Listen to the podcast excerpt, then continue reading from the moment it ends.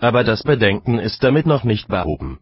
Denn wir müssen nur den Camillus, Vorbild in aller Mannestugend, entweder mit Catilina, Typus des Verräters, auf eine Stufe stellen, oder aber wir haben gerade in Camillus einen Beweis dafür, dass die Natur, wenn sie einer mit Eifer ausbildet, doch nicht alles Guten bar ist. Ich gestehe demgegenüber, die herrlichen Eigenschaften, die Camillus besaß, waren Gottes Geschenk und sind, wenn man sie an sich betrachtet, mit vollem Recht des Lobes wert. Aber wieso sollen sie denn ein Beweis natürlicher Rechtschaffenheit des Camillus sein? Muss man zu solchem Beweise nicht auf das Herz zurückgehen?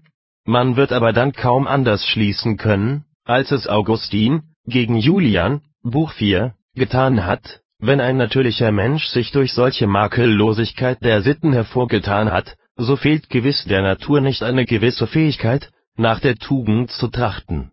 Wie aber, wenn das Herz böse und verschlagen war und sich ganz etwas anderes vorgenommen hatte als Rechtschaffenheit? Und so muss es unzweifelhaft gewesen sein, wenn man zugibt, Camillus sei ein natürlicher Mensch gewesen. Was will man mir also an diesem Stück die Fähigkeit der menschlichen Natur zum Guten predigen, wo es sich doch erweist, dass sie auch beim Anschein höchste Makellosigkeit stets zum Bösen hingezogen wird?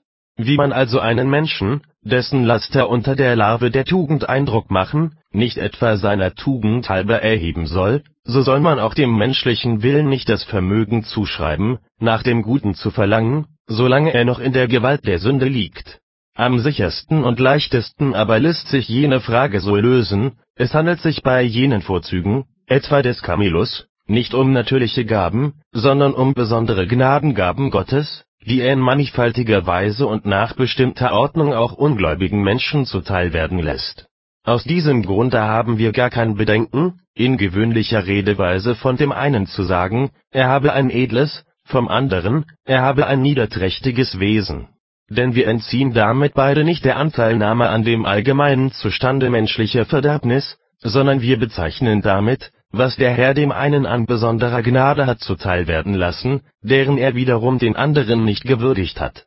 So hat Gott aus dem Saul, der König werden sollte, gewissermaßen einen neuen Menschen gemacht, 1 Samuel 10, Vers 6. Deshalb sagt auch Platon, auf die Fabel Homers anspielend, von den Königssöhnen, sie würden mit hervorragenden Fähigkeiten geschaffen. Denn Gott rüstet aus besonderer Fürsorge für das Menschengeschlecht öfters die, welche er zur Herrschaft bestimmt, mit heldischem Wesen aus. Aus dieser Werkstatt kommen all die großen Helden, von denen die Geschichte zu berichten weiß.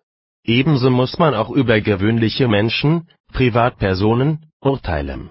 So hervorragend aber einer auch ist, stets treibt ihn sein Ehrgeiz, und dieser Makel verunreinigt alle Tugenden, so dass sie vor Gott allen Wert verlieren so ist das, was an ungläubigen Menschen Lobenswertes sichtbar wird, tatsächlich für nichts zu achten.